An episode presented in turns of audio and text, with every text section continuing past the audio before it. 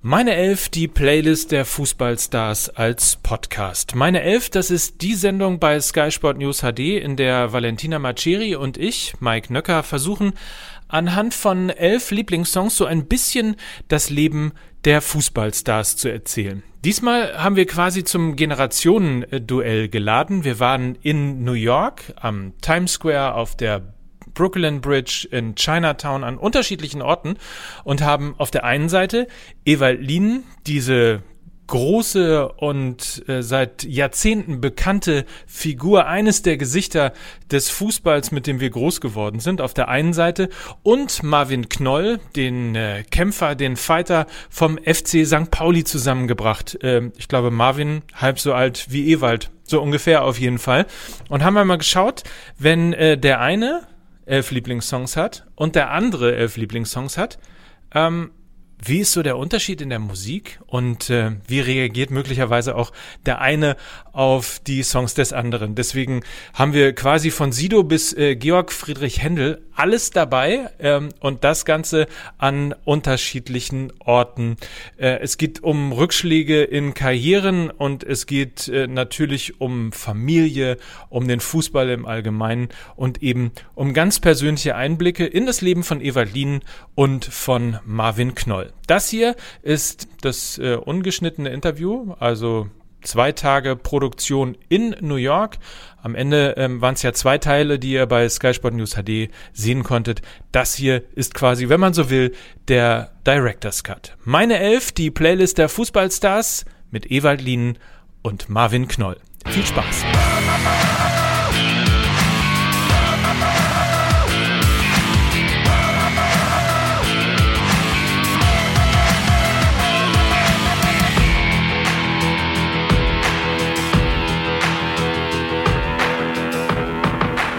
Wir stehen am Times Square. Hier wird äh, insbesondere Silvester natürlich wahnsinnig viel gefeiert. Dann eine Million Menschen unten auf der Straße. Und äh, aus der Playlist von Ewald Lienen gibt es dazu einen passenden Song. Georg Friedrich Händel, Feuerwerksmusik.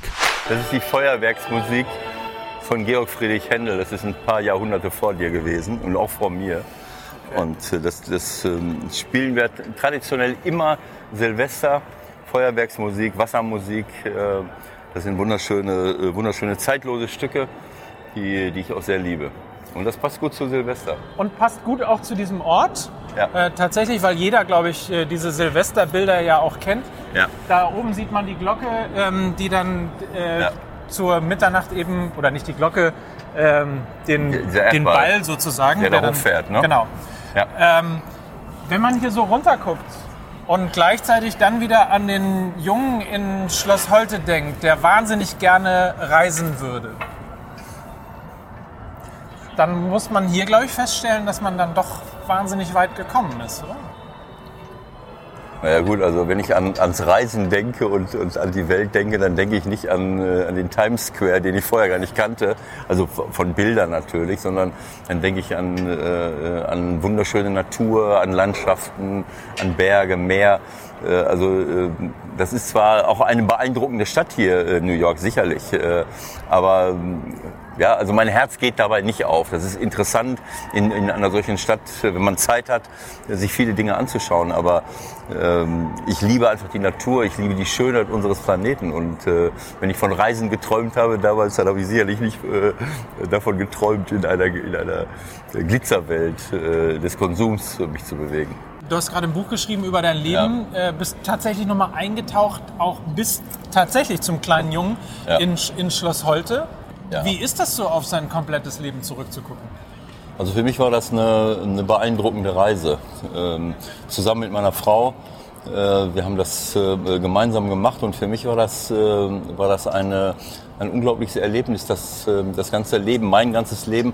Meine Frau ist ja dann ähm, ähm, ja, mit 1978, äh, da war ich dann so 25, 24, 25 dazugekommen, mein ganzes Leben nochmal so äh, zu, ähm, zu durchleben, äh, viele Gespräche geführt.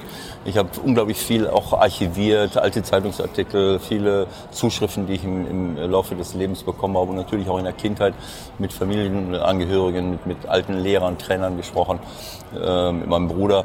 und das war für mich beeindruckend, das Ganze nochmal zu durchleben und hat mich auch äh, weitergebracht. Das ist ein, ein, ein Erlebnis gewesen, äh, wodurch ich bestimmte Dinge auch nochmal verarbeiten konnte, die gerade in der, in der Kindheit und Jugend ähm, äh, ich nicht zugelassen habe, weil es einfach zu verletzend gewesen wäre. Der Tod meiner Mutter, das sind Dinge, die ich alle nochmal durchlebt habe und äh, äh, ich wollte immer so ein Buch schreiben. Äh, und jetzt habe ich äh, festgestellt, ähm, das war toll, aber vor allen Dingen habe ich, hab ich gemerkt, dass es mir danach besser geht. Wir haben ja so ein bisschen so ein Generationenduell, so haben wir es, glaube ich, genannt hier. Ähm, ja. vielleicht, vielleicht mal ganz kurz, um mal so aus dem Nähkästchen zu plaudern. Äh, wenn Ewald dann nochmal in die Kabine kommt vorm Spiel, ist das, äh, also zuckt man dann nochmal zusammen oder, oder hört man besonders hin, weil... Es kommt immer ganz darauf an, wie er in die Kabine kommt. Ja, manchmal ist er schon lustig. Dann äh, nimmt er einem manchmal auch ein bisschen die Nervosität. Ähm, aber manchmal sieht man auch in seinem Blick, dass er es ernst meint. Und dann, dann weiß man als Spieler, wenn so eine Persönlichkeit vor ihm steht, dass man sich da wirklich zusammenreißen muss. Und ähm, es ist immer schön, dass er, er kommt sehr, sehr oft in die Kabine. Da freut sich immer jeder Spieler, weil wir alle kommen super mit ihm klar und wir freuen uns jedes Mal, wenn er da ist. Was ja auch eigentlich ganz schön ist. Ne? Es bleibt auf der einen Seite, man bleibt jung, wenn man mit jungen Menschen zu tun hat. Und auf der anderen Seite ist es wahrscheinlich auch so, dass man sehr viel Erfahrung auch mitbekommt. Also ich könnte mir beispielsweise vorstellen, du bist halb so alt wie Ewald. Ähm, du hast quasi dein Leben noch vor dir. Ja. Vielleicht irgendwann auch in der Situation, mal ein Buch über das eigene Leben schreiben zu können. Da muss ich aber erstmal noch was nachweisen. Und ähm, da habe ich noch ein bisschen was vor mir und es ist noch ein langer Weg. Aber wie gesagt, größten Respekt für der Person Ewald Lien. Wir werden hoffentlich noch mal rausfinden, was du vielleicht alles noch vor dir hast. Aber wir müssen natürlich auch diesen, diesen Platz noch mal musikalisch würdigen. Und um mal in deine Playlist reinzukommen, äh, gebe ich dir jetzt zwei Möglichkeiten. Äh, vielleicht ein bisschen auch bezogen auf diese Saison, ja. dieses Jahr mit dem FC St. Pauli. Ja. Nicht aufgestiegen, obwohl die Chance da war. Dein erstes Jahr beim FC St. Pauli. Äh, deswegen gebe ich dir zur Auswahl entweder Ed Sheeran Perfect Okay. Oder Männer weinen nicht.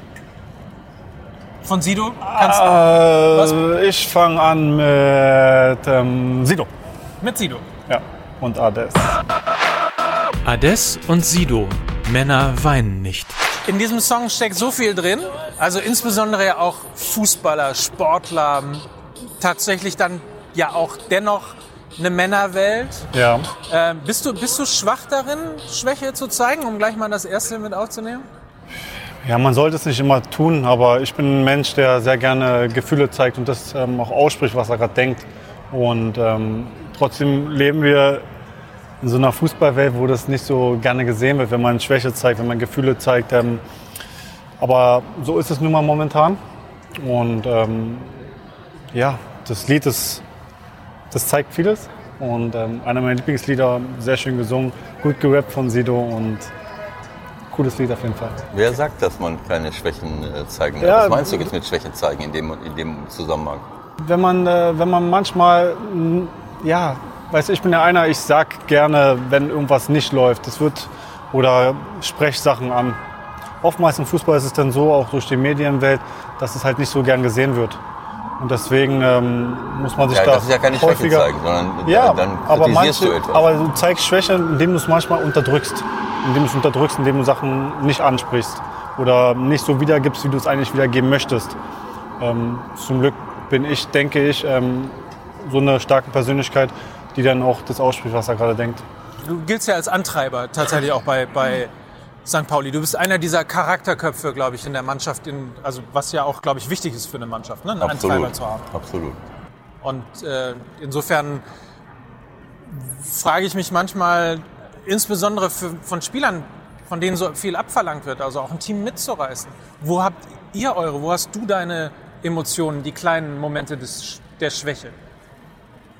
Schwer zu sagen. Ähm, ich versuche natürlich vieles, wenn man ein älterer Spieler ist, selbst auf die Schultern zu packen. Das ist aber auch ganz normal. Das ist, ähm, man kann nicht in Spielen verlangen, wo es auf Messerschneide steht, dass es ähm, viele junge Spieler richten müssen. Weil da müssen es die ähm, Spieler, die Erfahrung haben, die schon ein bisschen dabei sind, ähm, die ein bisschen durch, durch, durchlebt haben in dem Sport. Ähm, die müssen dann einfach Stärke zeigen und ähm, die müssen vorangehen.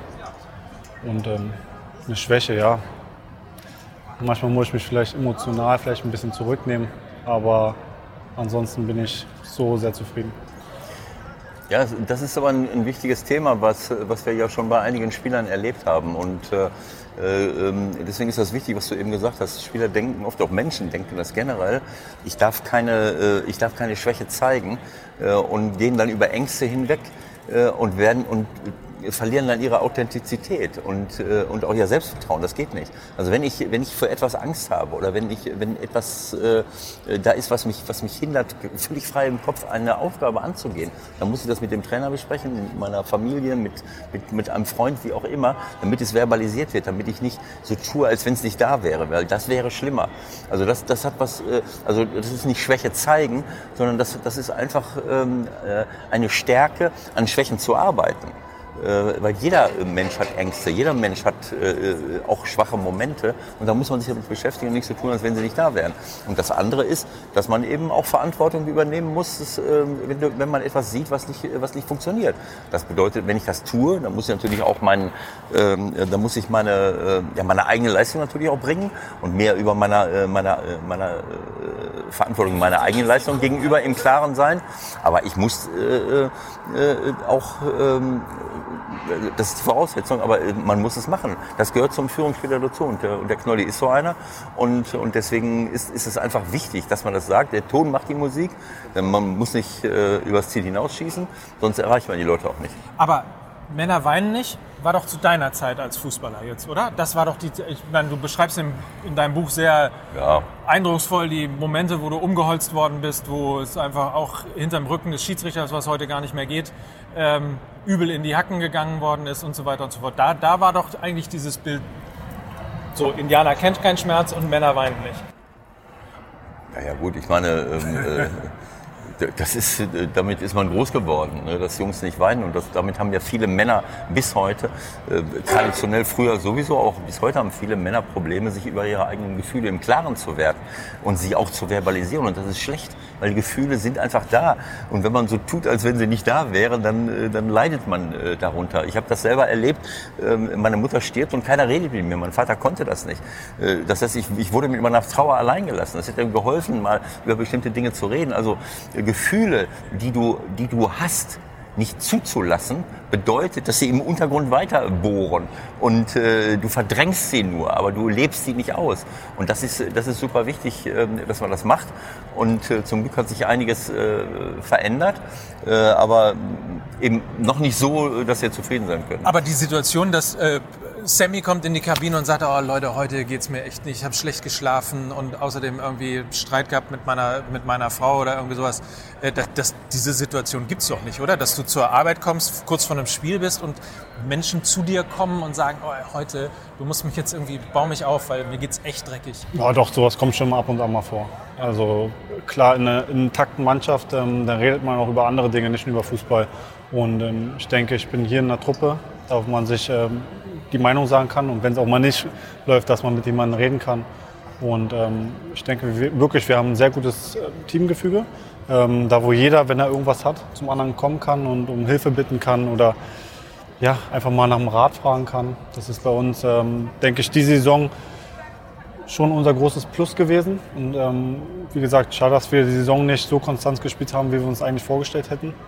Ähm, aber wir haben einen guten Boden jetzt und ich merke, die Mannschaft, die ist intakt. Ähm, wir bauen uns hier gerade was auf und ähm, ja, das müssen wir weiter so leben. Und gerade dann, wenn man das anspricht, geht es dem anderen auch besser.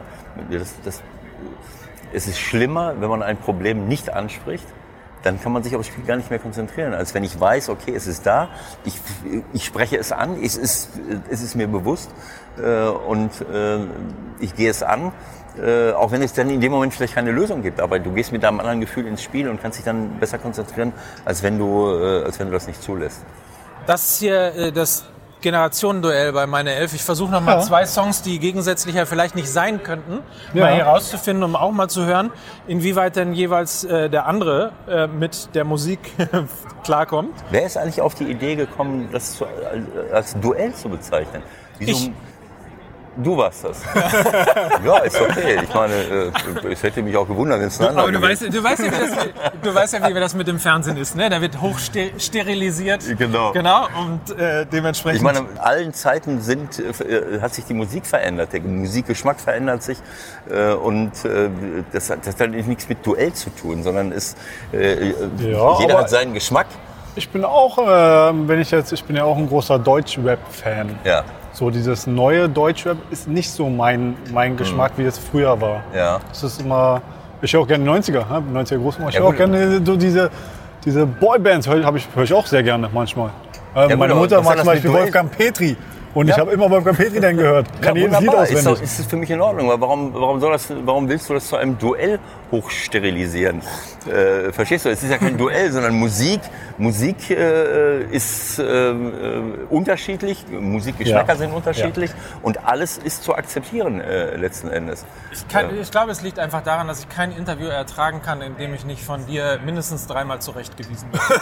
Ja, und ich, seit ich keine Mannschaft mehr habe, brauche ich das auch einmal am Tag. Und dafür bin ich dann da. Ja, wenn du, wenn du dich zur Verfügung stellst.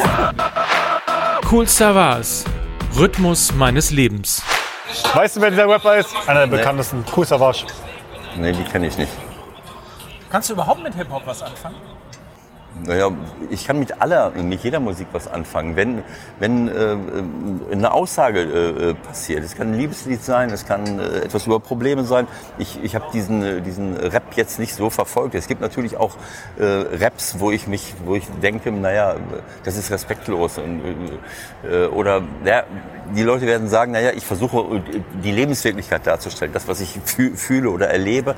Äh, aber ich finde das dann schade, wenn, äh, wenn, wenn das so voller Hass ist. Es gibt ja auch Ja, diese, diese Gangster-Rap-Geschichten. Genau, und das ist zum Beispiel auch nichts, was, was ich zum Beispiel höre. Bei mir muss wenigstens ähm, ein bisschen Ja. Sinn sein und äh, muss ein bisschen verstehen. Ähm, Ja, so viele- diese ganzen Hass-Rap ist zum Beispiel auch nichts für mich. Nein, ich habe viele tolle, ähm, tolle Raps schon gehört, die, die eine Aussage äh, beinhalten und wo jemand äh, authentisch das äh, wiedergibt, was er spürt, was er erlebt. Und das ist toll. Das, äh, Hip-Hop hat viel auch mit Wut zu tun. Also insbesondere denken wir an, an äh, Detroit, wo Eminem beispielsweise herkommt. Das hat viel mit Armut gehabt, zu tun gehabt, mit Gewalt, äh, Ja. mit Wut, die da in, in einem Menschen entstanden ist. Deswegen ähm, habe ich immer so das Gefühl, eigentlich würde Hip-Hop ganz gut zu dir passen, weil, weil Wut kannst du ja auch, insbesondere dann, wenn es um Ungerechtigkeit und ähnliches geht. Ja, aber Wut bringt dich ja nicht weiter. Also ähm, ähm, ich, ich bin auch wütend ab und zu. Äh, äh, wenn, ich, wenn ich ganz schreiende Ungerechtigkeit sehe, dann, äh, obwohl ich pazifistisch veranlagt bin, dann äh, versuche ich, äh, dann sage ich auch schon mal, jetzt würde ich gerne eine Taskforce zusammenstellen mit Jason Statham und, äh, und äh, wir nehmen noch dazu Matt Damon und äh, was weiß ich, äh, wen noch und äh, äh, ich mache es dann aber nicht. Aber diese Wut kann, ich kann das schon, äh, schon nachvollziehen, weil mir das oft auch so geht. Äh, aber wenn man Dinge verändern will, dann muss man einen Ansatzpunkt finden. Und Wut alleine oder Gewalt, äh, wenn, das, wenn Wut in Gewalt umschlägt, was ja auch bei vielen Leuten der Fall ist, ich kann es verstehen, man kann es herleiten, aber es bringt uns nicht weiter, weil dadurch veränderst du nichts. Und du musst dich mit diesen Dingen auseinandersetzen und das würde ich mir wünschen, dass mehr junge Menschen, und ich sehe, da- dass wir da auf einem wieder, wieder besseren Weg sind, dass sich mehr junge Menschen äh, ja, für ihre Lebenssituation interessieren, für, für, für politische Dinge, für Umwelt ähm, äh, und, äh, und sich dann auch einsetzen. Sich einsetzen, äh, dass sich etwas verändert. Das ist der richtige Weg. Was macht dich wütend? Nicht viele Dinge. Ich bin ähm, eigentlich ziemlich gelassen. Das letzte Mal war ich wütend, da hat mich der Trainer nicht von Anfang an spielen lassen. Aber das, aber Das das, konnte aber, man in der zweiten Halbzeit dann aber sehr genau. positiv sehen. Aber ich hatte dann halt einen Ansatzpunkt, ne? Und ich Genau. wollte es dann auch besser machen und ähm, ist klar. Nee, das sah klasse aus. Als du reinkamst in der zweiten Halbzeit, hat, als Trainer sehe ich das natürlich, habe ich sofort gesehen. Äh, Da, war, da ist, man, ist manchmal nicht schlecht, Wut zu haben, auch im, im Sport, wenn du, das, wenn du das richtig einsetzen kannst. Es gibt dann auch immer Momente, wo du dann ähm, vom Kopf her komplett äh, daneben bist. Aber wenn du das richtig einsetzen kannst, diese Wut manchmal, dann kannst du dich echt weiterbringen. Also diese Wut, so und jetzt zeige ich Genau, dir. genau, als Beispiel. Wenn du, wenn, du da, wenn du das gut lernen kannst, Wut einzusetzen, ist es manchmal nicht verkehrt. Wenn wir gerade hier The Rhythm of the Night gehört haben, wa- was, wo, wo, wo entsteht deine Rhythm? Locomotive Breath. Locomotive Breath von Jethro Tull. Die könnten aber auch Thunderstruck von ACDC nehmen. Die, hab ich, die haben jetzt keinen Einzug in die Liste gefunden, weil ich nur elf Plätze von dir zur Verfügung gestellt bekommen habe. Und äh, ich bräuchte eigentlich äh, 44 Plätze. Jethro Tull, Locomotive Breathe. Die Frage war gerade, wann, wie bist du früher richtig abgegangen? Auf dem Fußballplatz? Na, aber jetzt hier Ja, aber hier Musik. zur Musik. Also früher bist du zu der Musik richtig Ja, abgegangen. auch jetzt. Also wie geht, Eva, dann zeig uns noch mal, wie gehst du ab? Wenn Wie, wie bist du früher abgegangen? Ich kann das jetzt nicht. Ich muss was trinken. Nein, das ist, äh, das ist einfach äh, Rhythmus und äh, das gefällt mir einfach super. Da gibt es so, so viele, also ich liebe Rockmusik. Es gibt so viele äh, unglaublich tolle, ähm, äh, aber ich, ich mag nicht dieses äh, so, so Heavy Metal, äh, das ist nicht meine Welt. Äh, Das ist ja auch melodisch. Das heißt, wenn das melodisch ist, wenn ich auch noch einen Gesang äh, erkennen kann, äh, ohne dass es in ein Geschrei aus, äh, ausartet, äh, und dann diese, dieser, dieser, dieser Rhythmus und dann geht die Post ab. passend zu der, Zeit- pass- passend zu der Zeit in, in, dein, in deinem Buch steht ein sehr schöner, äh, schöner äh, Satz.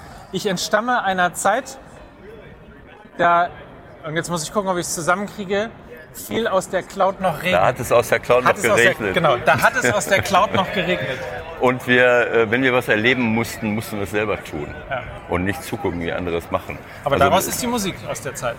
Ja, das ist, das ist eine andere Zeit gewesen. Das ist einfach so. Also ich habe ja auch beschrieben, wie, wir, wie ich zum Fußball gekommen bin, was wir damals alles gemacht haben. Heute musst du Jugendlichen äh, teilweise beibringen, sich zu bewegen. Äh, in der Schule lernen sie es nicht. Früher äh, äh, hast du einen um die Ohren gekriegt, wenn du dreckig wieder nach Hause gekommen bist. Mittlerweile versuchen die Eltern, die Kinder aus dem Haus rauszukriegen, dass sie mal irgendwo hingehen. Und wir sind damals auf Bäume geklettert. Wir haben, eigen, wir haben einen eigenen Parcours aufgebaut im, im Garten, wo wir so Geschicklichkeitsparcours, wo wir Wettbewerbe gemacht haben. Wir haben uns einen Bolzplatz äh, hingesetzt und haben da Fußball gespielt. Äh, und heute musst du, äh, leidet unser Fußball teilweise darunter, unter der Bewegungsarmut von Jugendlichen. Also ich meine, uns musste damals gerne erklären, wie ich mich koordinativ zu bewegen habe. Manche fallen um, wenn ich, wenn ich von denen koordinative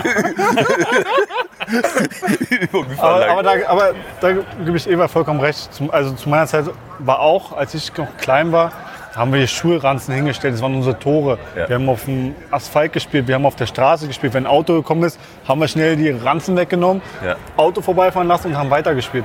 Jetzt zur heutigen Zeit wird es immer weniger. Man ist nicht mehr kreativ genug. Man geht nicht mehr auf Bolzplätze. Man hat ja ein Handy. Früher bist du ja mit deinem Ball aus dem Haus gegangen, Ja. bist zum Kumpel gejoggt, hast geklingelt, hast gehofft, dass er da war. Wenn er nicht da war, bist du zum anderen Freund gelaufen. Und du warst immer in Bewegung. Und das ist natürlich früher, ich bin unglaublich stolz darauf, in so einer Zeit noch groß geworden zu sein. Das war die letzte Generation. Dann kam das Handy und was es alles gibt. Jetzt schreibst du, der wird sich getroffen. Ja, tausend ist- Ablenkungen. Also Ja. in, in meiner Zeit, ich hatte, wir hatten noch nicht mal ein Fernsehgerät. Also äh, ganz am Anfang. Da, da, da hatte, keine Ahnung, irgendwelche Nachbarn, der hatte eins und da. Da, bist du- da hast du mal Lassie geguckt und da hinten hast du mal Fury geguckt. so alle äh, äh, am Wochenende so, weißt du? Ansonsten musstest du dich bewegen. Du hast Bücher gelesen, du hast dich, du hast Fußball gespielt, du hast Verstecken gespielt, Fangen gespielt. Wir haben alle möglichen Spiele gespielt, wo man sich bewegt hat. Und dadurch entwickelst du zwangsläufig ähm, äh, ja, eine, eine Drahtigkeit und eine Koordination. Äh, ähm, und es ist auch für die, äh, für die Persönlichkeitsentwicklung äh, wichtig, weil das gehört einfach dazu. Der Mensch ist eine Bewegung, ist ein soziales Wesen, aber auch ein Bewegungswesen. Das heißt, das gehört mit dazu, auch gerade in der Schule. Die Kinder könnten sich besser konzentrieren und besser lernen, wenn sie jeden Tag sich sportlich betätigen würden. Eine tägliche Sport- und Bewegungsstunde, das ist etwas, was, was ich mir wünschen würde, dass das passiert, weil es erwiesen ist, äh, dass, dass sich die Kinder anschließend mehr konzentrieren können, aber auch die Erziehung zu einem lebenslangen Sporttreiben einfach wichtig ist. Äh, Und Musik und Kultur gehört natürlich auch mit dazu. Insofern bist du komplett auf der richtigen Seite mit, äh, mit deiner Sendung. Ja, das Auf stimmt. jeden Fall. Vielen Dank dafür erstmal. Guck mal, mein, mein erstes Lob von Ewald, Ja. glaube ich, in meiner gesamten, seit wir uns Die kennen. Sendung ist noch nicht zu Ende. Aber bei Bewegung ist es ein super Stichwort, weil wir wollen uns natürlich auch ein bisschen bewegen. Wir bewegen uns,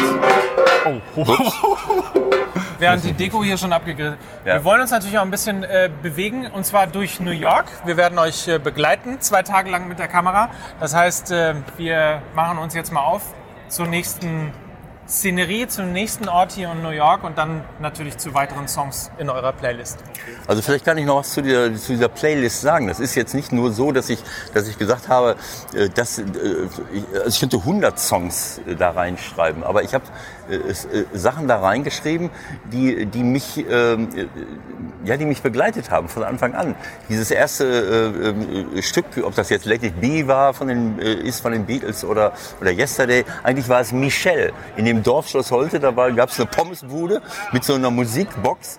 Und da, äh, ich hatte mit, äh, wir hatten zu Hause äh, ein Radio, aber noch nie mal einen Plattenspieler zu dem Zeitpunkt. Dann hast du da 20 Pfennig reingeschmissen und dann lief Michelle. So habe ich dann die Beatles kennengelernt. Dann habe ich mich mit meinem Bruder einen Plattenspieler gekauft und die erste Platte, die wir uns gekauft haben, das war irgendwie Zufall, war von Antonin Dvorak äh, aus der, die Symphonie aus der neuen Welt. Und das werde ich natürlich nie vergessen, solche Geschichten. Andere Lieder, die dabei sind, die haben mich in der Jugendzeit begleitet äh, oder in der Zeit habe ich meine Frau kennengelernt und, und das war eines, eines unserer Lieder. Also solche Geschichten. Und da kommen noch viele andere mit dazu. Das würde den Rahmen der Sendung allerdings äh, sprengen. Aber ähm, also insofern. Das Lustige ist übrigens, dass ich, ich bin ja wenige Kilometer sozusagen von deinem Heimatort groß geworden.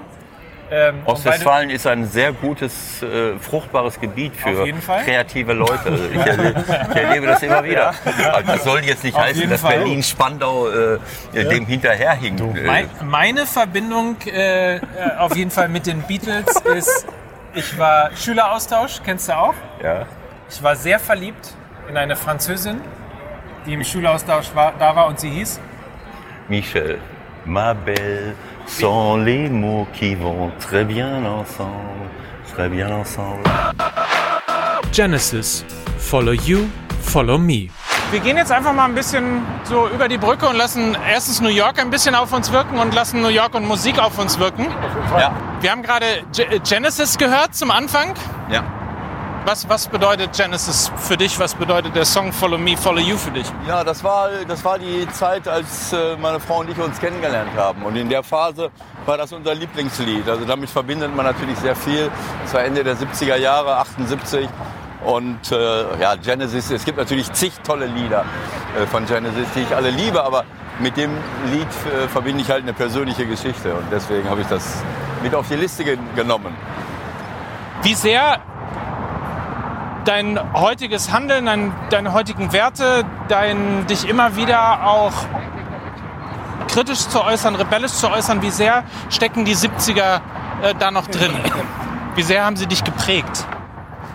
Ähm, ja, also ich sag mal, erstmal ist es so, dass ich, äh, wir müssen vom Fahrradweg runter, ähm, ja, ich meine, das ganze Leben, äh, alles, was du erlebst, äh, spielt natürlich eine Rolle für deine, äh, für deine Entwicklung. Die 70er Jahre waren für mich insofern sicherlich wichtig. Ich habe meine Schule dort abgeschlossen. Ich habe angefangen, Fußball zu spielen. Ähm, ich habe den Wehrdienst verweigert und, und äh, Zivildienst äh, abgeleistet. Und für mich war völlig klar, dass ich äh, dass Friedenspolitik und, und mit Krieg nichts zu tun haben wollen, ein ganz wichtiger, wichtiger Punkt für mich war. Gleichzeitig habe ich in diesen Jahren angefangen, mich für Pädagogik zu interessieren und äh, ja, habe die Überzeugung gewonnen, auch durch persönliche Erfahrungen, dass, dass man über Sportvereine, über nicht nur Fußball, sondern Sporttreiben generell in Vereinen äh, Kindern und Jugendlichen viel mitgeben kann. Und in letzter Konsequenz habe ich dann, äh, ja, äh, habe ich dann eben auch, äh, nachdem ich meine Frau kennengelernt habe, in Mönchengladbach auch äh, Menschen kennengelernt, die nicht nur eine ähnliche politische Meinung hatten wie ich, sondern die diese Meinung auch nach draußen getragen hatten. Das hatte ich bis dato nicht gemacht. Ich wollte einfach nur über meinen Beruf etwas machen. Aber ich habe dann meine Popularität als Bundesligaspieler genutzt, um auf bestimmte Dinge aufmerksam zu machen, die wichtig waren, weil ich gemerkt habe, Damals hat, hat, gab es noch kein Internet. Äh, da kam man nur in die Zeitung, wenn man Bürgerinitiativen gegründet hat, große Demonstrationen auf die Beine gestellt hat oder wenn irgendein Prominenter dabei war. Es gab zig Leute, die viel mehr wussten als ich. Aber ich habe dann äh, die gleichen Dinge gesagt, die andere gesagt haben, aber das wurde dann geschrieben. Sieht man ja auch heute Morgen im Grunde genommen. Ihr habt äh, vom Trump Tower äh, tatsächlich gestanden, demonstriert ähm, für, für Vielfalt und gegen Diskriminierung versucht ein Statement zu setzen. Äh, das ist dann auch so ein Moment, oder? Ja, natürlich. Also äh, das ist ja auch mit etwas, was St. Pauli ausmacht, dass, äh, dass der Verein, dass ähm, ich, ich sag mal 95, 99 Prozent unserer Fans äh, in eine ähnliche Richtung denken und wir das auch repräsentieren und, ähm, und eben nicht nur Fußball spielen oder Sport treiben in den verschiedensten Abteilungen, sondern eben auch für etwas stehen, für, für wie gesagt für Vielfalt gegen Rechtsextremismus, gegen Diskriminierung, Rechtsextremismus, gegen Rechtsextremismus und natürlich auch für, äh, für ähm, soziale Entwicklungen, gerade in unserem Stadtteil. Äh, also für all diese Dinge stehen wir und, äh, und deswegen, wenn wir, wenn wir jetzt hier rüberfahren, so wie letztes Jahr auch, versuchen wir das natürlich auch entsprechend zu dokumentieren. Wir versuchen jetzt uns mal äh, vor allen Dingen vorzuarbeiten in die Playlist äh, von Marvin wieder. Und ein Song ist mir dabei aufgefallen, der vielleicht ganz gut jetzt hier zum Thema passt. Sido. 1000 Tattoos. Also Tattoos hast du ganz ohne Frage. Was bedeuten die für dich? Ich muss sagen, ich habe überall, wo ich bis jetzt Fußball gespielt habe, habe ich mich äh, tätowieren lassen. Klar war der ein oder andere Tätowierer dabei, der jetzt nicht der Beste war. Aber es sind halt Erinnerungen, die ich ähm, an meinen Körper trage. Und ähm, ja, sie bedeuten mir sehr viel. Und ich werde das, mein nächstes Ziel ist auch, dass ich mich in, äh, in Hamburg tätowieren lasse. Ein Totenkopf wäre dann möglicherweise ein Motiv? Wäre ein Motiv, ähm, habe ich auch schon überlegt. Äh, ist vor allem auch ein cooles Motiv. Und ähm, ich freue mich auf die Zeit, oder, die ich hier habe bei St. Pauli. Und ähm, es kommt auf jeden Fall in die engere Auswahl, ich mir sowas tätowieren Gibt es Geschichten, die du äh, uns erzählen kannst, die auf deinem Arm verewigt sind? Ja, einmal ist es mein, mein der rechte Arm ist schon eher gläubig tätowiert. Und ähm, ich habe, wie gesagt, von meiner Mutter den, ähm, den Mädchennamen oder von meiner Tochter ihr Geburtstag als eine kleine Krone. Das sind schon äh, so kleine Geschichten, die ich ja an meinen Körper trage. Wir sehen es äh, tatsächlich etwas gefährlich, auch tatsächlich hier ein Interview auf der Brooklyn Bridge äh, zu führen, weil viel Fahrrad, viel Verkehr, viele Leute, die das natürlich hier sehen wollen. Äh, was mich die ganze Zeit schon äh, interessiert hat, wenn ich euch beiden zu sehe, man kennt deine Geschichte als Rebell. Dein Buch heißt, ich war, bin schon immer ein Rebell gewesen. Äh, wenn, du, wenn du dich erinnerst, sozusagen, der junge Ewald Lien mit den langen Haaren, jeder kennt die Bilder, äh, wenn du den verfrachten würdest nach, in die heutige Zeit, glaubst du, du wärst äh, tätowiert, hättest einen Bart und würdest so ähnlich aussehen wie Marvin? Das ist durchaus möglich. Das, woher soll ich das wissen? Also ich meine, man lebt das Leben, was man lebt und, äh, und äh, in jeder Zeit äh, hat es bestimmte Entwicklungen gegeben. Und bei mir war es eben damals so, wenn ich jetzt 30 Jahre später geboren worden wäre oder noch, noch mehr, ich weiß schon gar nicht, dann mag es sein, dass ich in, ein, in, einer ganz anderen Welt wäre ich dann groß geworden und wer weiß, was ich dann äh, geben wird. Das ist spekulativ, aber es ist durchaus möglich. Wie viel Rebell steckt in dir? Unterschiedlich. Kommt darauf an, wo es, ähm, was für eine Lebensart man mich da gerade erwischt.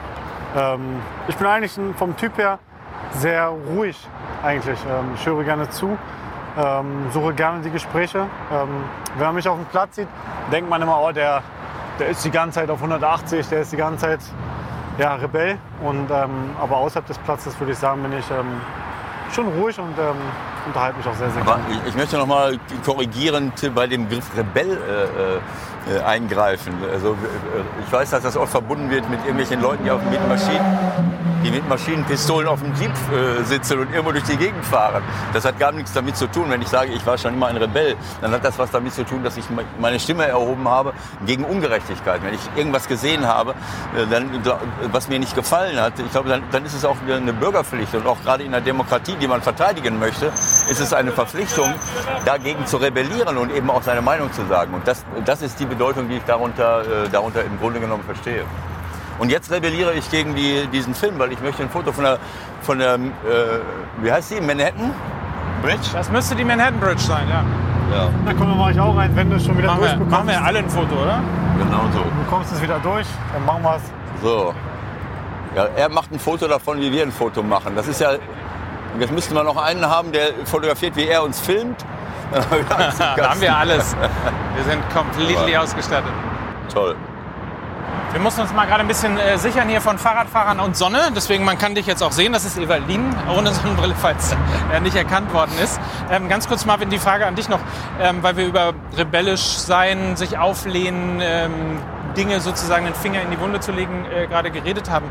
Ähm, dieser Moment heute bei Trump vor dem Trump Tower zu demonstrieren, auch die Werte und die Farben vom FC St. Pauli dort zu demonstrieren, hat dir das was bedeutet? Oder?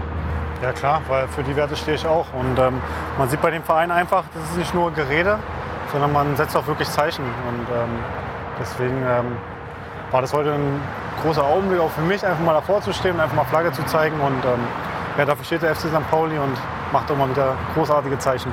Als wir in äh, Union Berlin gespielt haben, da, da wir, äh, haben wir ein Projekt besucht, was, äh, was Marvin auch äh, unterstützt. Äh, in, in Spandau, dieser Mitternachtsfußball, der freitags immer mit, äh, mit Kindern und Jugendlichen da schon seit langen Jahren gespielt wird. Und, und das war einfach eine tolle, eine tolle Sache. Insofern ist das auch authentisch, dass er auch das nicht nur etwas ist, was er einfach sagt, sondern er steht auch für, für Dinge und engagiert sich in seinem ehemaligen Stadtteil genauso. Du Maroc. One Touch. Das ist die Hymne von, äh, von meinem Projekt. Und ähm, ein geiler Song. Und äh, das spiegelt so alles wieder. Äh, dieses Projekt, was ich da schon äh, lange begleite, ist, ist der Hammer. Ähm, hat ganz klein angefangen. Hat erstmal nur ein paar Jugendliche von der Straße geholt. Und mittlerweile sind die Hallen, äh, ist die Halle immer voll. Und ähm, das bedeutet mir sehr, sehr viel. Und ich bin immer auch jetzt in dem Café, es gibt sogar, wir haben jetzt sogar ein Café, da wo die Jugendlichen hinkommen, ihre Hausaufgaben machen. Ähm, ja, einfach auch mal wegkommen von, von anderen Sachen, sich mit Älteren unterhalten, mit Pädagogen. Und ähm, ja, ich unterstütze das, äh, das, Projekt, wo ich nur kann. Und die sind auch sehr gute Freunde von mir. Und ähm, ja, jeder, der es noch nicht kennt, sollte sich das auf jeden Fall mal angucken, weil da steht so mein ganzes Herzblut drin. Wie, wie kam es dazu? Von also die Sensibilität möglicherweise auch, sich um Kinder zu kümmern, denen es eben schlechter geht? Naja, ich habe mich da selbst auch ein bisschen wieder, wieder gesehen, weil es ist äh, mein Bezirk und ich weiß, wie es ist. Ähm, oftmals sind, wenn man jugendlich ist, wenn man so jung ist, dann geht man gerne raus abends, will Party machen oder möchte, ja, möchte mit seinen Jungs abhängen. Und da macht man manchmal dumme Fehler und ähm, man weiß auch manchmal gar nicht, wohin mit seiner ganzen Freizeit. Und dieses Projekt, ähm, ja, das bringt irgendwie alles zusammen. Den Sport, da gibt es klare Regeln auf diesem Fußballplatz in dieser Halle. Und der Ebert war selbst da und äh, dafür auch ein Riesendank, dass er da war. Das hat mir auch sehr, sehr viel bedeutet, weil ähm, das zeigt auch, dass dieses Projekt einiges richtig macht. Du hast gerade gesagt, du siehst dich da drin oder erinnerst dich daran aus deiner Zeit. Warst du selber in Situationen, wo du mit Zeit nichts anfangen konntest und möglicherweise falsche Dinge gemacht hast? Ja, Gott sei Dank hatte ich ein gutes Elternhaus, muss man auch sagen. Meine Mutter hat mich überall unterstützt und äh, hat, mich, hat mir alles gegeben, was ich gebraucht habe. Aber trotzdem ähm, habe ich viele Freunde, ähm, die dann vielleicht den falschen Weg gegangen sind. Und ähm, die hätten, äh, es gab auch viele Freunde von mir, die hatten mehr Talent als ich, Fußball zu spielen. Aber die waren dann halt nicht mit dem richtigen Ehrgeiz dabei und ähm, ja, fanden andere Sachen attraktiver und ähm, sind schnell von der Bahn abgekommen und deswegen ist dieses Lied und ähm, wie gesagt dieses Projekt auch echt bedeutet mir sehr, sehr viel. Tolles Projekt auf jeden Fall. Wir merken schon irgendwie, die Fahrradfahrer sind ein bisschen sauer, dass wir so mittendrin stehen. Vielleicht gehen wir einfach mal ein ja. Stück weiter und versuchen noch mal ein bisschen auch in die, in die Sonne zu kommen. Du hast gerade erzählt, Ewald, äh, ihr wart mit zusammen in dem Projekt, du hast das Thema gerade auch mit angestoßen. Ähm, soziales Engagement ist etwas, was dich eigentlich ja schon dein ganzes Leben äh, geprägt hat, glaube ich, spätestens äh, seit du Zivildienst gemacht hast. Ja. Ja, das war in einer Behinderteneinrichtung in Bielefeld. Äh, die gehörte zu den von Bohlschwingschen Anstalten. Bethel, das ist ja eine der größten Einrichtungen äh, deutschlandweit. Und äh, ja, da habe ich, äh, hab ich das angefangen. Und als ich dann nach Mönchengladbach ging, ich habe meine Frau deshalb kennengelernt, weil ich gesagt habe, ich möchte nicht nur Fußball spielen, sondern ich möchte den Kontakt zu einer sozialen Einrichtung suchen. Und dann standen ein paar behinderte Jungs immer bei uns beim Training. Die habe ich dann nach Hause gefahren, weil ich Kontakt zu der Einrichtung äh, äh, bekommen wollte. Und die Erzieherin der Jungs, das war meine Frau, die kam aus dem Haus raus. Also das war damals noch nicht meine Frau, aber das ist meine Frau geworden. Und die Beziehung zu dem Heim und zu einer Frau wurde dann sehr nachhaltig. Also auch schön, sich dann ja offensichtlich auch über diesen Wege kennenzulernen, weil man dann ja auch tatsächlich jemanden trifft, der auch die gleichen Werte, die gleichen Vorstellungen von Welt, von Leben, von ähm, ja, Erfüllung eines Lebens teilt. Absolut, das haben wir dann ja relativ schnell gemerkt und ein Jahr später haben wir auch schon geheiratet und sind seitdem zusammen. Es ging damals immer reichlich schnell ne? mit diesem mit diesem Heiraten, das war irgendwie früher schneller, oder? Ewald war immer schon schneller. Deswegen. wir hätten auch nach 14 Tagen schon heiraten können eigentlich. Äh, aber wir haben dann gesagt, wir wollen das Datum nehmen, an dem wir uns kennengelernt haben. Und dann musste man ein Jahr warten, sonst hätten wir es nächste Woche schon gemacht. Ah. Wir wussten gleich Bescheid, was los ist. Das war ein fixes Datum? Naja, an, an, an einem bestimmten Datum haben wir uns kennengelernt. Ah. Ich meine, es ist ja immer ein Datum, wo es du jemanden zum ersten Mal siehst. Ne? Das stimmt. Es ist, es ist immer ein Datum, ohne Frage. Ähm, apropos, es ist immer ein Song und äh, der nächste ist äh, Mal wieder was Klassisches. Antonin Dvorak. Symphonie Nummer 9 in E-Minor, Opus 95. Erinnert mich ein bisschen, wenn du an der Seitenlinie gestanden hast. ich, wollte, ich wollte gerade sagen, man sieht, äh, Ewald ist Dirigent. Ja, ja aber also als Dirigent äh, vor einem äh, äh, Musikorchester, ich glaube, dass die schon mal eher das tun, was du möchtest. Und auf dem Fußballplatz ist ja, sind ja keine Marionetten, die du irgendwo hinschieben kannst. Ähm, nein, das, das war Antonin Dvorak, das habe ich ja äh, schon gesagt, das äh, aus der neuen Welt, Symphonie aus der neuen Welt. Und ich denke, das hat, äh, ich glaube, die Geschichte hat hier was mit zu tun. Äh, aus der neuen Welt, dass er hier, glaube ich, rübergefahren ist. Ich will jetzt nichts Falsches sagen, aber ähm, so könnte man es zumindest interpretieren. Und äh, das war eine der, glaube ich, die erste Platte, die mein Bruder und ich uns gekauft haben und die wir auf unserem kleinen 80 Mark Plattenspieler dann abgespielt haben. Und deswegen werde ich mich da immer dran erinnern. Es gab auch andere schöne Stücke, die Moldau, äh, äh, von Smetana, glaube ich. Und Dvorak hat viele schöne äh, Musikstücke äh, gehabt. Äh, aber daran erinnere ich mich halt und deswegen verbinde ich damit auch etwas Wichtiges. Aus der neuen Welt, 80 Mark Plattenspieler, das sind so schöne Geschichten. Ähm der, der Lautsprecher im Deckel. Oh, ja, ja, ja, ich, ent ich entsinne mich. Das war der Lautsprecher im Deckel. Also sagen wir mal, die Stereoqualität äh, ließ zu wünschen übrig. Aber mein Bruder hat mich wirklich sehr zur klassischen Musik gebracht. Der hat dann alle, der hat äh, sich zum Hi-Fi-Spezialisten entwickelt und äh, wir haben alles Mögliche. Was will er denn? Lass ihn leben. ähm, naja, also äh, wir haben vieles, vieles aufgenommen äh, aus dem Radio damals noch. Und äh, er hat dann äh, High, äh, äh High Quality, äh, Hi-Fi, äh, keine Ahnung, Plattenspieler, äh, ähm, Tonbandgeräte, all so ein Quatsch gehabt. Also wir haben dann auf äh, Top-Niveau äh, tolle klassische Musik gehört. Und äh, daran erinnere ich mich immer, weil ich dabei eben nicht nur, das war die Zeit, wo auch die Beatles da waren, die Rolling Stones. Und gleichzeitig habe ich auch die Liebe zur klassischen Musik entwickelt. Und sogar zur, zur historischen Musik. Mein Bruder ist ja Historiker geworden und, und hat, äh, dann haben wir Sachen gehört, teilweise aus dem 14., 15. Jahrhundert. Georg Philipp Telemann und was weiß ich über alles, was für Geschichten. Also ich kenne alle Musikrichtungen und ich liebe auch äh, Musik. Äh, jedenfalls Musik, die von Hand gemacht ist und wo, wo, noch, äh, wo man auch erkennen kann, äh, dass da jemand singt, äh, wenn er singt. Gibt es bei dir im Leben äh, Menschen, die sozusagen von früher erzählen, also aus diesen Zeiten, wo die Technik noch nicht die Technik war, äh, wo man möglicherweise ähm, alles noch selber bauen musste oder sich einen Plattenspieler kaufen musste, also diese digitale Welt vor allen Dingen noch nicht so schnell war, wie sie heute ist? Ja, wenn man mit meinem Opa spricht, der erzählt diese ganzen Geschichten noch. Aber wie gesagt, ich bin ja in einer Zeit groß geworden, wo es das ja fast schon alles gab. Und ähm, bin auch glücklich über diese Zeit. Bei mir kam das alles so Schritt für Schritt. Und ähm, mittlerweile sind wir auf einem so einem hohen Level. Was gibt es da nicht? Du bist ja auch tatsächlich, du bist nach dem Mauerfall äh, geboren, also auch diese, diese Teilung. Äh, sehr aggressive Menschen, wütende Menschen. Warum gucke ich dich dabei an? Weiß ich jetzt auch gerade nicht in der Sekunde. Mach einfach weiter. ähm, zurück zum Thema. Ähm, vor der äh, oder nach der ähm, äh, Öffnung der Grenzen äh, geboren. Das heißt, diese, diese diese Teilung und äh, dieses geteilte Deutschland hast du auch gar nicht mehr mitbekommen.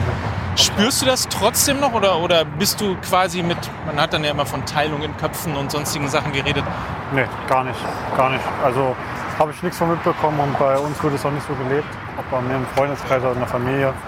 Ähm, ja. Für uns war das eine Normalität. Wir hätten im Gegenteil äh, dazu gar nicht gedacht, dass es dazu nochmal kommt zu einer Wiedervereinigung, weil das gehörte zu. Ich hatte Freunde äh, und, und, und, Bekannte in Berlin, wenn du die besuchen wolltest, dann musstest du in, in Helmstedt, also von Bielefeld oder, oder von äh, Mönchengladbach kommend, äh, über die, äh, ähm, ja, durch die durch die Grenze durch in Helmstedt und dann diese, diese Transitstrecke bis Berlin.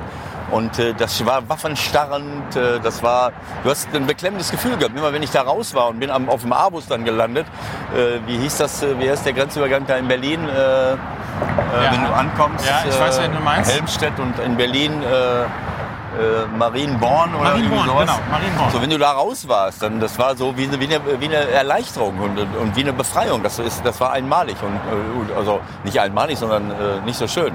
Und äh, man hat dann wieder irgendwie äh, sich getraut, frei zu atmen. Und äh, es ist sehr schön, dass das äh, ja, äh, dass das irgendwann mal aufgehört hat, weil, weil man auf so eine Art und Weise eine Gesellschaft nicht organisieren kann, auch wenn es dort viele gute Sachen gegeben hat. Aber äh, den Menschen die Freiheit nehmen, ihnen den Mund verbieten und, ja, und eine politische Einstellung quasi erzwingen wollen, es ist einfach nur lächerlich. Das hat mit Demokratie nichts zu tun, demokratischer Sozialismus.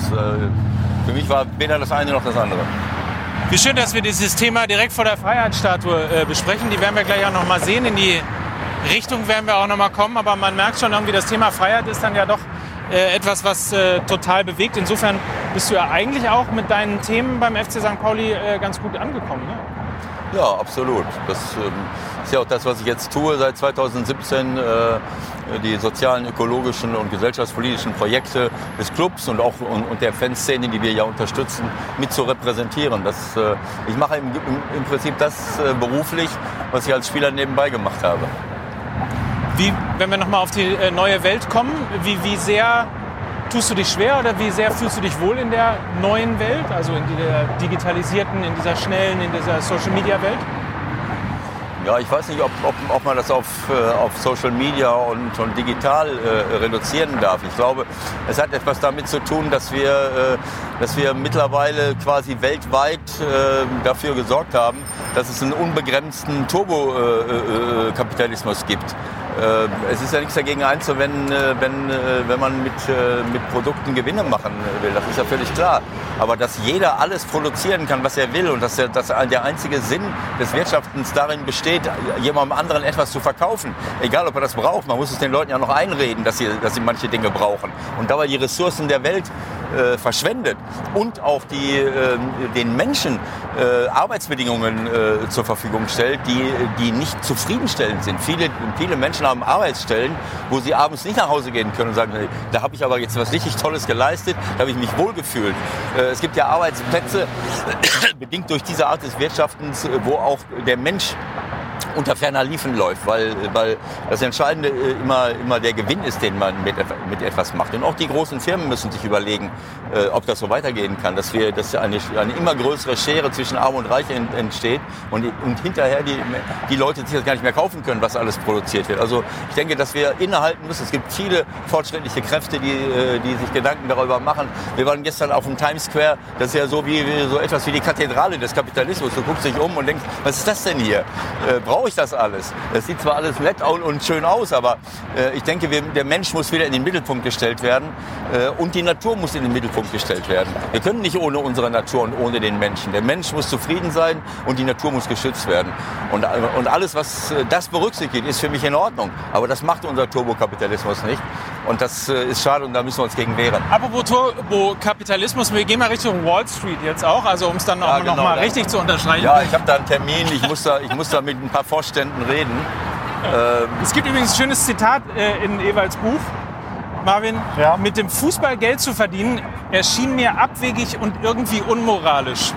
Das war, äh, glaube ich, das erste Angebot von Arminia Bielefeld, was du bekommen hast, im zarten Alter von 16?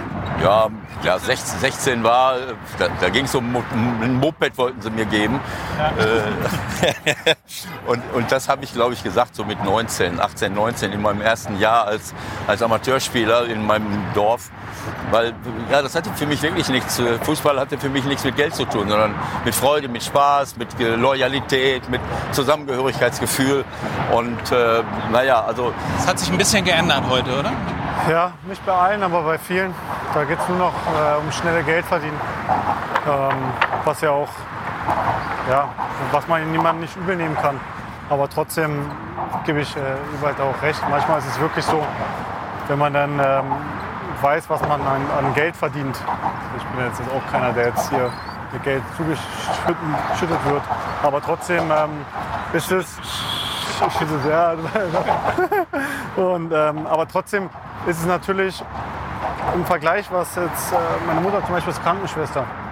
Ja, die muss jeden Tag arbeiten, macht und tut und verdient wirklich ähm, einen ganz kleinen Teil davon, was ich verdiene. Und das ist natürlich klar. Mein, ja, es ist bei vielen sozialen Berufen ja. so. so. Krankenschwester, Lehrer, ja. was weiß ich. Äh, ich respektiere diese, diese äh, Berufe mehr als meinen eigenen. Weil das ist ja eigentlich, was ich schon seit klein auf mache. Es ist Fußballspielen, es ist Spaß haben, mit einer Mannschaft zusammen sein, mit, äh, mit guten Menschen. Ähm, und man wird dafür noch gut bezahlt. Trotzdem ist es wirklich, ähm, wie Ewald sagt, es ist ein bisschen, man verliert manchmal oft die richtige Welt aus den Augen und was andere Menschen eigentlich an der Arbeit machen und wie wenig sie dafür eigentlich bekommen. Naja, es ist einfach so, dass in bestimmten äh, Bereichen viel mehr Geld generiert wird und deswegen, deswegen werden Leute dort im Fußball, in der Schauspielerei, wo auch immer, riesenhoch bezahlt, weil viel Geld generiert wird. Aber die, die, aber die Bedeutung für die, für die Gesellschaft all dieser Berufe, das wird einfach nicht akzeptiert, wird nicht respektiert. Das wird nicht respektiert und das kann nicht sein. Und wenn ich mir äh, sozusagen den kleinen Marvin Knoll dann versuche in Spandau äh, so ein bisschen ins, äh, ja, in die Vorstellungskraft reinzuholen. Ja. Äh, man, kennt diese, man kennt diese Hinterhöfe, diese Käfige, in denen in Berlin äh, Fußball gespielt wird. Ich nehme an, so hast du auch angefangen. Ja. Ähm, verliert, wenn wir dann über den Fußball reden, auch durch Geld, durch diese, diese Millionenwechsel und all die Geschichten, verliert der Fußball äh, daran auch seine Romantik? Ja, schon. schon. Ähm, ich bin ja, aber ich bin trotzdem einer, ich, ich bin trotzdem noch gerne auf den Bolzplätzen. Wenn ich zum Beispiel zu Hause bin in Berlin, dann gehe ich trotzdem noch mit meinen Jungs äh, kicken. Und ähm, da kommt man immer wieder auf den Boden zurück und ähm, weiß, wie viel Spaß dieser Beruf macht und wie viel Spaß Fußball macht, wie viele Leute, wie viele Menschen es zusammenbringt, egal ob sie arm oder reich sind, egal was sie für eine Religion haben, was für eine Hautfarbe haben. Und ähm, das macht den Fußball so besonders. Und, äh, aber trotzdem gibt es im heutigen Fußball viel zu wenig ähm, Spieler, die so groß geworden sind, dass sie auf Bolzplätzen sind, dass sie ähm, ja, dafür auch mal so ein bisschen sich durchsetzen mussten, wie in Berlin. Das ist, äh, wird leider immer weniger.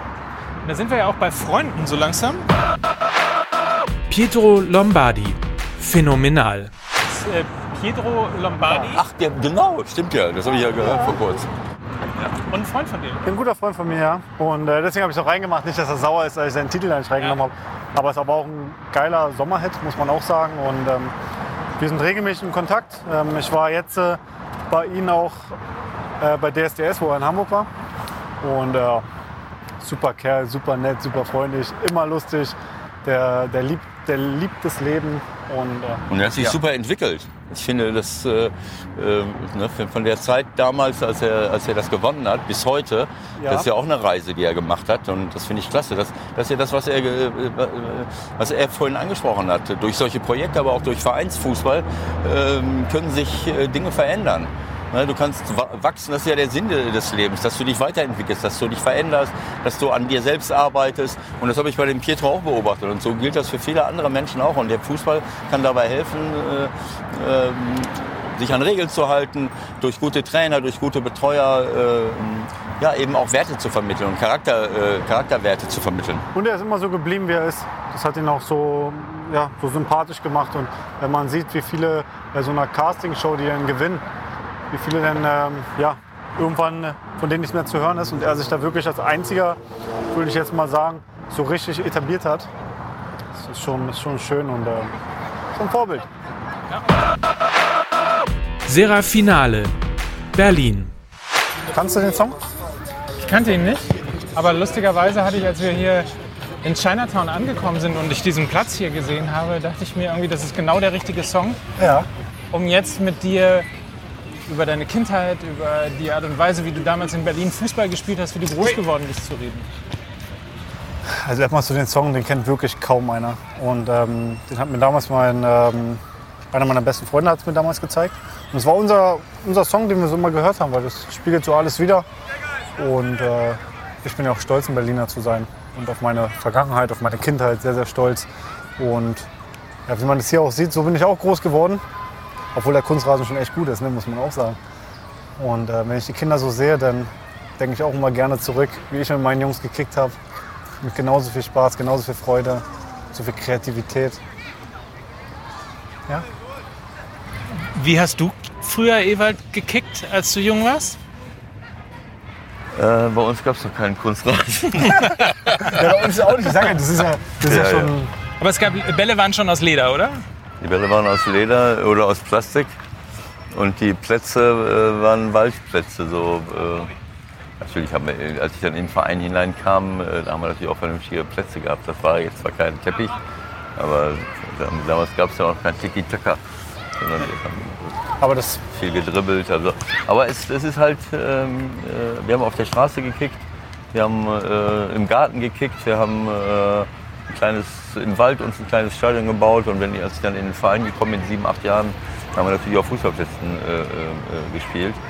Äh, und ja, das war, es gab nichts anderes. Wir haben, wie ich schon gesagt habe, wir haben kein Fernsehen geguckt oder so einen Quatsch gemacht, sondern wir haben Fangen gespielt, Verstecken gespielt, Sport gemacht, Bäume geklettert und eben Fußball gespielt und natürlich zur Schule gegangen. Und das war, war eine wunderschöne Kindheit. Wir haben ja über dein Projekt eben schon kurz gesprochen. Wir sind jetzt hier äh, mitten in Chinatown, ähm, wo mit Kindern Fußball gespielt wird.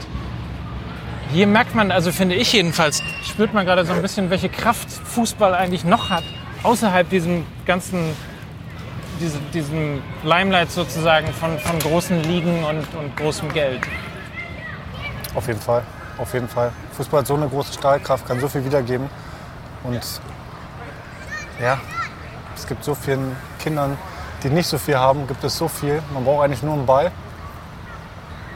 Man braucht nicht unbedingt ein Tor sogar. Man braucht nur ein paar Freunde. Und es gibt einen so viel wieder. So viel Spaß, wenn ich das hier sehe. Das ist, was hier der Verein jetzt auf die Beine gestellt hat mit so vielen Kindern. So ein kleines Camp. Das ist atemberaubend. Und ähm, das zeigt zum Beispiel auch, dass der Verein auch in so Sachen vieles richtig macht. Oder Ewald? Genau richtig. Also ich würde sogar noch einen Schritt weiter gehen. Äh, Das ist die eigentliche Kraft des Fußballs. Das andere ist ja nur Zuschauersport. Das ist, davon leben wir. Äh, Und das hat natürlich eine riesen Strahlkraft für Champions League, äh, die einzelnen Meisterschaften. Aber die eigentliche Kraft des Fußballs besteht darin, dass sich Millionen von Menschen, äh, Kindern, Jugendlichen auf der ganzen Welt äh, dafür äh, ähm, nicht nur begeistern, wenn sie guten Fußball sehen, sondern selber Fußball spielen. Selber was machen. Im Verein sind in der Schule Sport machen, mit Freunden. Äh, Fußball verbindet, Fußball, Fußball äh, ähm, äh, bringt einem bei, sich an Regeln zu halten. Äh, du kannst Selbstvertrauen tanken, du, du kannst andere respektieren. Integration und, und äh, äh, äh, all, diese, all diese Dinge sind selbstverständlich, weil da, da, da denkt kein Kind darüber nach. Wenn du mit, wenn du mit anderen Kindern Fußball spielst, dann, dann, dann denkt keiner darüber nach, äh, wo, wo der andere herkommt, was für eine Sprache er spricht. Sondern das ist die gemeinsame Sprache, ist, das, ist, ist, das Sport, ist der Sport, ist der, ist der Fußball. Und das ist die eigentliche Kraft, die, die, die Sport und auch Fußball haben. Versuch mal einen Song aus deiner Playlist dazu zu finden, der Oh, vielleicht so annähernd irgendwie passen könnte. Also wenn ich mir sozusagen eine Überleitung bastel, Ja, dann basteln wir. Sting, Fields of Gold. Du bist aber musikalisch, wenn ich das sagen darf, ein ganz schöner Softie, ne? Nein, nicht unbedingt. Aber ich mag beides. Ich mag äh, die, äh, diese wunderschönen melodischen Lieder, auch Lieder, die eine Aussage haben. Aber ich mag auch äh, äh, Rockmusik, auch harte Rockmusik. Aber die muss melodisch sein. Also ähm, dieser Techno-Rock äh, oder was dann äh, irgendwann mal anfing mit, mit Depeche Mode, diese, diese, diese Industrieklänge äh, die dann so auch künstlich erzeugt äh, werden. Das, das, ist dann, das ist ein schöner Rhythmus, aber ich, ich liebe die, die Musik von Hand gemacht und, und echte Rockmusik. Ich kenne viele, wir kennen, meine Frau und ich, wir kennen viele Künstler, äh, die in Bands sind. ähm, äh, Peter Bursch, der die erste deutsche ähm, äh, Rockband gegründet hat in den äh, Ende der 60er, Anfang der 70er Jahre. Bröselmaschine, Wolfgang Niedecken, sind wir mit Wolfgang befreundet. Mbab äh, jahrelang verfolgt. Also richtig harte, schöne, melodischer, aber auch, auch äh, äh, vom Rhythmus her tolle Rockmusik gefällt mir auch. Und dann kann ich auch tanzen, nicht so eine softe Nummer wie, wie, wie vorhin mal, sondern geht die Post richtig ab. Da können die meisten von euch Großväter nicht mitmachen. Weil, weil du kannst, weil, weil, weil ja, ich sehe es förmlich vor mir. Allerdings. ja, ähm, aber weil ich frage deshalb mit dem musikalischen Ja. äh, Softie, weil du ja tatsächlich auch sehr wütend werden kannst. Also insbesondere Ungerechtigkeit. Da erleben wir ja einen, tatsächlich einen Eberlin, der dann auch schwer aus der Haut äh, gehen kann. Ja, richtig. Aber ich, äh, ich liebe alles, was, äh, was schön ist, was optisch schön ist, was musi- musikalisch schön ist. Ich, ich mag Antiquitäten, ich mag schöne, schöne alte Häuser. Ähm, äh, ich, liebe viele, viele Dinge, die schön sind. Und, und, äh, und, Musik muss für mich auch äh, melodisch sein. Äh, also äh, das sind verschiedene Be- Bedürfnisse die, äh, äh, oder Dinge, die mich dabei ansprechen. Der Rhythmus spricht mich an, da kann ich mich zu bewegen. Und, äh, äh, und äh, diese melodische Musik, so wie jetzt äh, Sting, Fields of Gold, das, ähm, äh, ja, das ist einfach wunderschön. Das kann ich nur äh, genießen und lieben. Ich kann ja nicht den ganzen Tag ausflippen.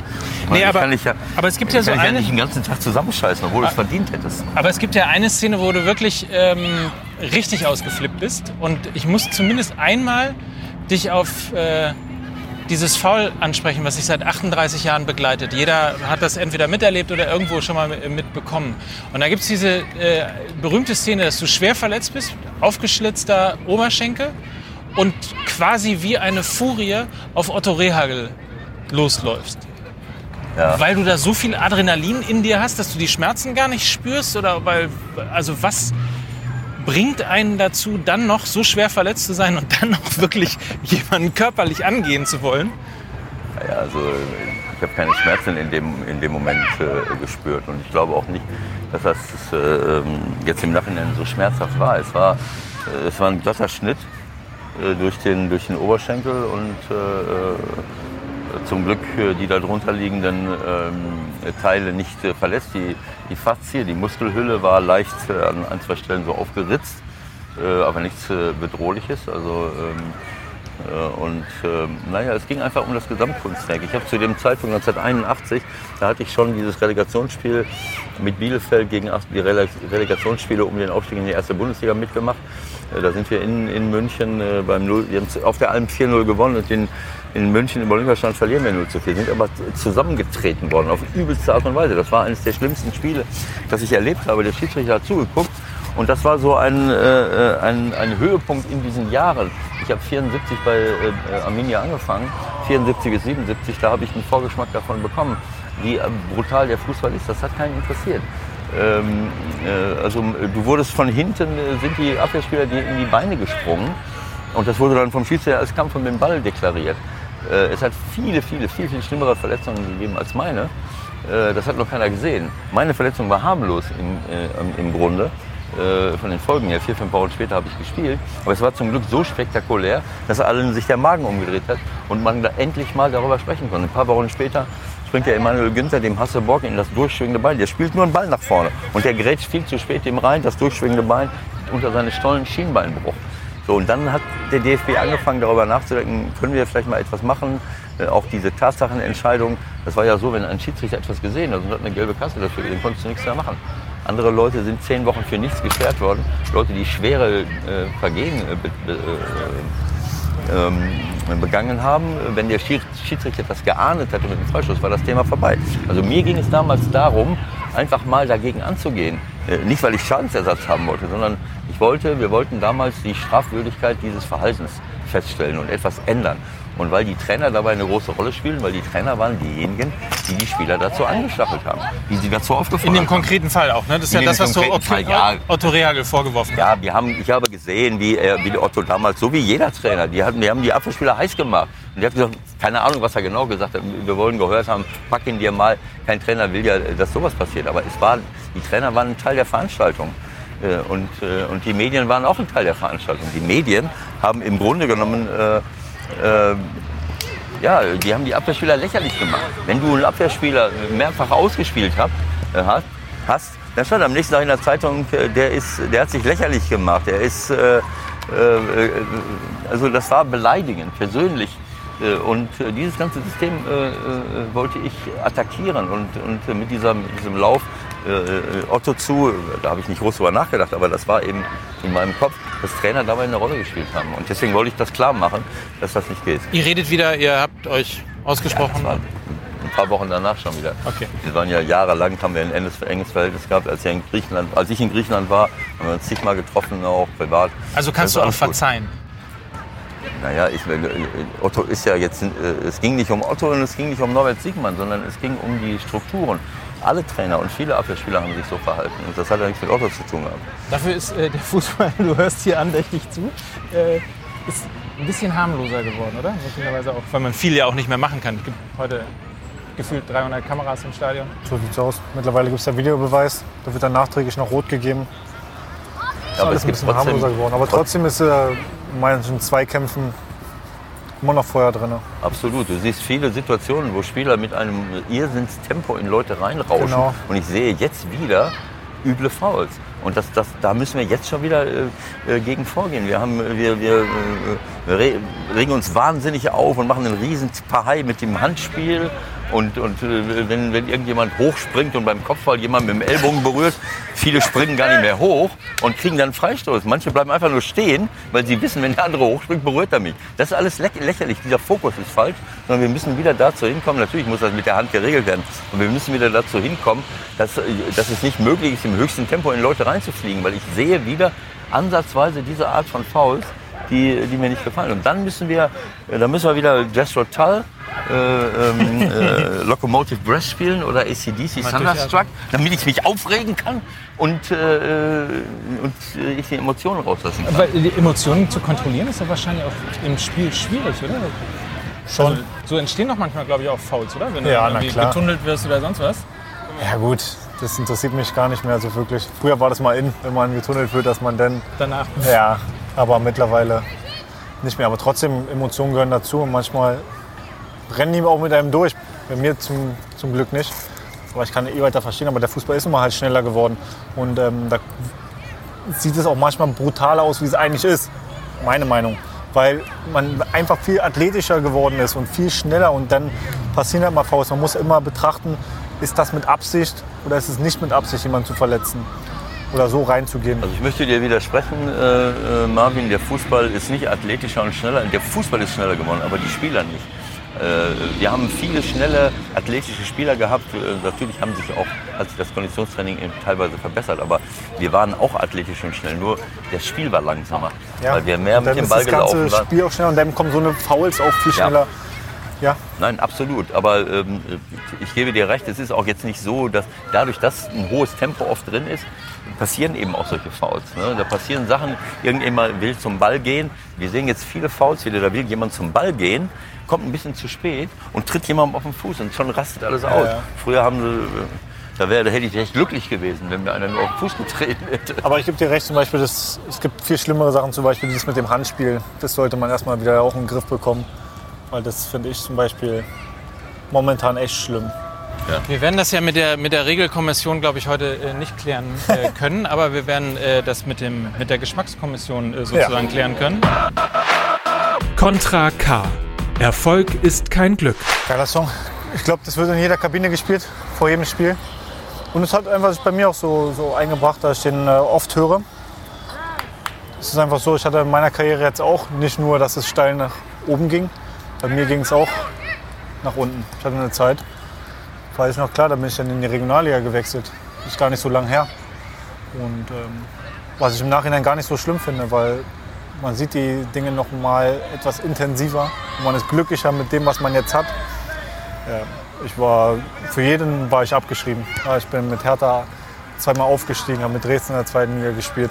Und dann so rasant in die Regionalliga abzusteigen. Und dann, wo viele gesagt haben, okay, das das wird wahrscheinlich noch mal richtig schwer, noch mal, dass er noch mal auf diesem Niveau spielen kann. Und da ich mir auch selbst ein bisschen bewiesen habe, ich habe immer an mich geglaubt und wusste, dass im Leben irgendwann alles zurückkommt, wenn du daran arbeitest, wenn du, wenn du hartnäckig bist. Und so war das bei mir in Regensburg. Was nachher, also der Wechsel dahin war für mich Gold wert, auch wenn es in der Regionalliga war, aber was ich da alles mitgenommen habe. Und ich sage immer, wenn man einmal richtig auf den Boden gekracht ist, ist es gar nicht so schlimm, weil dann lernt man das alles viel mehr zu schätzen. Gab es den Moment, wo du dich als Versager gefühlt hast in der Sekunde, wo du Nee. zurückgegangen bist? Nee. Nein, warum? Es ist, ja, es ist Fußball bloß zwei Ligen tiefer, aber ich hatte immer noch Spaß daran. Und warum versage ich? Habe mich geglaubt, ich wusste, dass ich da wieder hinkommen könnte. Also ich wusste, der Weg, der wird, der, wird, der wird schwer. Der wird brutal schwer, weil Regionalliga aufsteigen, dann dritte Liga, immer diese Relegationen spielen. Da brauchst du schon äh, Willen und Ausdauer. Und ich bin aber glücklich, dass ich diesen Weg so bestanden habe. Deswegen bin ich jetzt umso stolzer, dass ich jetzt hier bei so einem Verein spielen darf. Und ähm, ja, wie gesagt, einmal unten gewesen zu sein, ist echt nicht schlimm. Ich bin immer ganz angetan, äh, wenn man solche Geschichten gehört, äh, hört, weil es äh, ja tatsächlich auch, finde ich, ein Lebenskredo von, all, von jedem sein sollte, dass man eben einmal mehr aufstehen muss, als man hinfällt. Äh, Weil es letztlich auch eine Motivation ist, genau das zu tun. Auf der anderen Seite wird halt so ein Rückschritt immer gerne auch in, dieses, in die Ecke Scheitern gepackt. Ja, das Gegenteil ist für mich der Fall. Das ist auch etwas, ich habe schon mehrfach gesagt, dass, die, dass der Sport für mich eine Schule des Lebens ist. Und das gehört mit dazu. Ich muss im Sport mit Erfolg und Misserfolg umgehen lernen.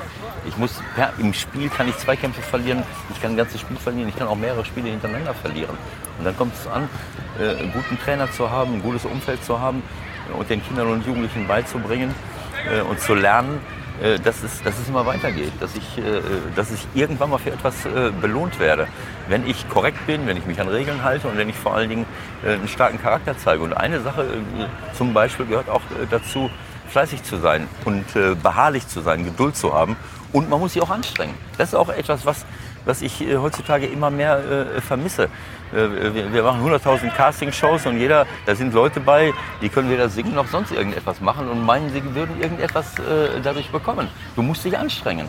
Du musst dich auch anstrengen, um besser zu werden und an dir zu arbeiten. Auch das vermittelt dir der Sport und vernünftige Trainer. Und, und äh, Marvin ist ein super Beispiel dafür. Und es wird zig andere Beispiele auch geben. In, in Spandau, als wir da waren, in der Halle, da ist auch der äh, Turner Rieger äh, gewesen, der bei Hertha mittlerweile spielt. Auch ein Junge aus dem Viertel, der es sicherlich auch nicht leicht äh, gehabt hat. Es ist immer möglich, sicherlich, ähm, ähm, ich möchte jetzt nicht diesen, äh, dieses, äh, diesen äh, amerikanischen Traum hier äh, zitieren, wo, wo man sagt, jeder kann vom Tellerwäscher zum Millionär werden.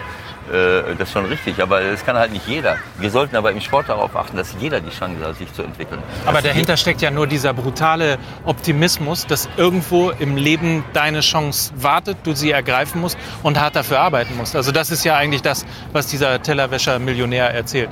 Ja, okay, aber ich, äh, ich glaube nicht, dass es äh, ähm, nur um die Chance geht, sondern es geht darum, äh, es geht darum, beständig an etwas zu arbeiten. Du musst dir die Chance auch irgendwie erarbeiten. Du musst es dir erarbeiten und, und du musst es dir verdienen. Dann kommt die Chance irgendwann mal. Ich habe das immer gesagt. Wir haben, ich habe Mannschaften gehabt, äh, Situationen gehabt, wo wir, äh, wo wir jetzt noch bei St. Pauli vor, vor ein paar Jahren, wo wir mit so drei, vier, fünf Punkten ganz unten stehen. Ich habe gesagt, Leute, wir können es schaffen. Wir müssen nur Geduld haben. Wir müssen weiter. Äh, wir haben Spiele gespielt, wo wir besser waren als der Gegner, mehr Ballbesitz hatten, mehr Zweikampf. Wir haben aber keine Tore geschossen und hinten zwei Fehler gemacht. Wir hatten viele Verletzte. Du musst einfach daran glauben und immer weitermachen und es dir erarbeiten. Du musst es dir verdienen. In manchen Spielen gehst du in Führung äh, und weißt gar nicht warum. Und dann äh, lehnen sich manche zurück. Dann habe ich als Trainer gesagt, das müssen wir uns jetzt erstmal verdienen. Das ist unverdient. Die waren besser, wir haben Glück gehabt. Also jetzt müssen wir noch eine Schippe drauflegen und was machen. Und das gilt eben auch fürs Sporttreiben generell. Und derjenige, der, egal ob es im Sport ist, in der Schule, im Leben, an seiner Arbeitsstelle, der wirklich versucht, sich zu verbessern und immer, immer weiter arbeitet, der, das wird irgendwann mal belohnt. So sehe ich das einfach. Und dafür gibt es zig Beispiele. Wir haben einen schönen Song jetzt aus deiner Playlist, Ewald. The Beatles. Let It Be. Warum ist dieser Song in dieser Playlist? Der ist in der Playlist, weil, ähm, äh, weil er von den Beatles ist. Die Beatles ist ähm, äh, in den 60er Jahren, 60er, 70er Jahre war das, das eine Sensation, diese wunderschöne Musik äh, von ihnen zu hören. Paul McCartney, John Lennon haben äh, Lieder, zeitlose Lieder geschrieben, die, die in, in 100 Jahren noch äh, hoffentlich äh, gehört werden. Und äh, wo alles einfach passt und stimmt. Die, die Aussagen, die Melodie. Ähm, äh, also äh, ich, das erste Lied, was ich von den Beatles gehört habe, das war äh, in einer ähm, Pommesbude in Schloss Holte, wo ich ab und zu mal mit ein bisschen ein paar Pfennigen Taschengeld hingegangen bin und habe hab mir äh, Pommes frites mit Ketchup und Mayonnaise äh, geben lassen für 70 Pfennig und habe dann äh, 10 Pfennig oder 20 Pfennig in die Musikbox gesteckt und Michel laufen lassen. Mich Michel, ma belle, sont les mots qui vont très bien ensemble. Und das Ganze dann auch noch auf Englisch, so dass dann kommt dieses Gefühl hoch. 60er Jahre, äh, plötzlich äh, wirst du mit Musik äh, konfrontiert. Und die Beatles haben wir rauf und runter gehört. Und äh, äh, das ist ein Teil meiner, äh, meiner Jugend gewesen. Äh, einfach wunderschöne Lieder. Nichts passiert ja ohne Grund. Kennst du den Hintergrund von, ähm, von Let It Be? Nein, habe ich mich nicht. Paul McCartney hat diesen Song geschrieben. Ähm, weil er seine Mutter, war gut, oder? ja. Weil seine Mutter im, im, Alter von 14 Jahren, als er 14 Jahre alt war, äh, gestorben ist. Ja, das ist bei mir im Alter von 12 Jahren passiert. Das ich sag ja, nichts, nichts passiert ohne Grund. Das habe ich nicht gewusst. Also ich muss, ich muss sagen, dass ich mich jetzt auch nicht mit jedem Musikstück äh, ähm, so beschäftigt habe, selbst äh, vom, vom, Text her, dass ich sagen könnte, was ist jetzt die Geschichte hinter, hinter dem Lied. Sondern ich habe viele Lieder äh, einfach aufgrund der Melodie, aufgrund äh, der schönen Rhythmen äh, äh, mag ich die. Und die Zeit habe ich oft nicht mir genommen, dass ich auch noch überlegt habe, naja, warum hat er das jetzt geschrieben und was steckt dahinter. Da muss ich sagen, die, da ist der Marvin weiter als ich weil er, äh, ja, weil er, weil das sind ja Texte, da geht's ja, das sind tolle Rhythmen, aber die Jungs haben etwas zu sagen und, äh, und es ist auch einfacher, das in Deutschland zu verstehen, als wenn man sich das jetzt übersetzen äh, müsste. Ähm, also das sind tolle Aussagen. Wir haben ja, ähm, als wir am Times Square gestanden haben, hast du ja schon ein bisschen erzählt, dass ähm, der Tod deiner Mutter sehr bedeutend war, insbesondere deshalb, weil du nicht trauern durftest, weil nicht geredet drüber, äh, äh, drüber geredet werden durfte. Wir sitzen hier auf einer, auf einer Bank, also eigentlich auf deinem Arbeitsplatz, wenn man, wenn man so will. Ähm, und du bist irgendwann mal als... als auf meinem Arbeitsplatz? Jetzt bist du Nein, weil du natürlich als Trainer, dann kam irgendwann kamen die Geschichten mit den Zetteln dazu, dann wurdest du Zettel-Ewald genannt.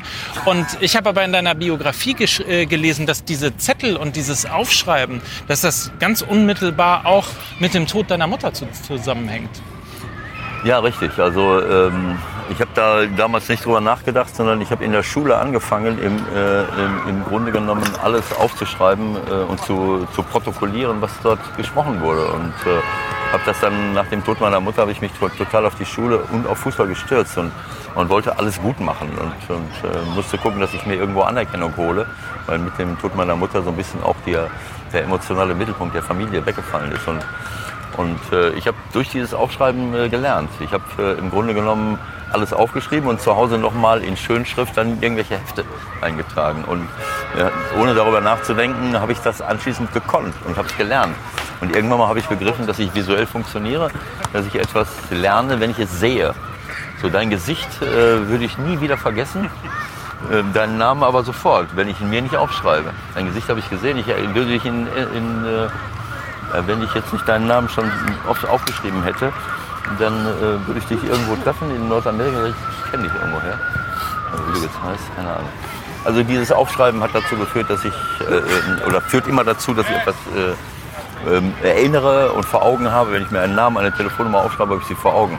Und so war das im Spiel dann, in den Spielen auch, dass ich mir äh, bestimmte Aufstellungen, bestimmte äh, Dinge aufgeschrieben habe, damit ich weiß, nach dem Spiel, welche Top, wie viele Torchancen haben wir gehabt, hat der Gegner gehabt. In der Halbzeit habe ich, in der ersten Halbzeit habe ich mir auch Sachen aufgeschrieben, die ich dann hinterher in der zweiten Halbzeit, äh, die ich in der Halbzeitanalyse benutzen kann, ohne dass ich nochmal auf den Zettel gucken muss, sondern wenn ich das aufgeschrieben habe, ich so, also das ist damals äh, so, äh, ist das eskaliert, diese, diese Art.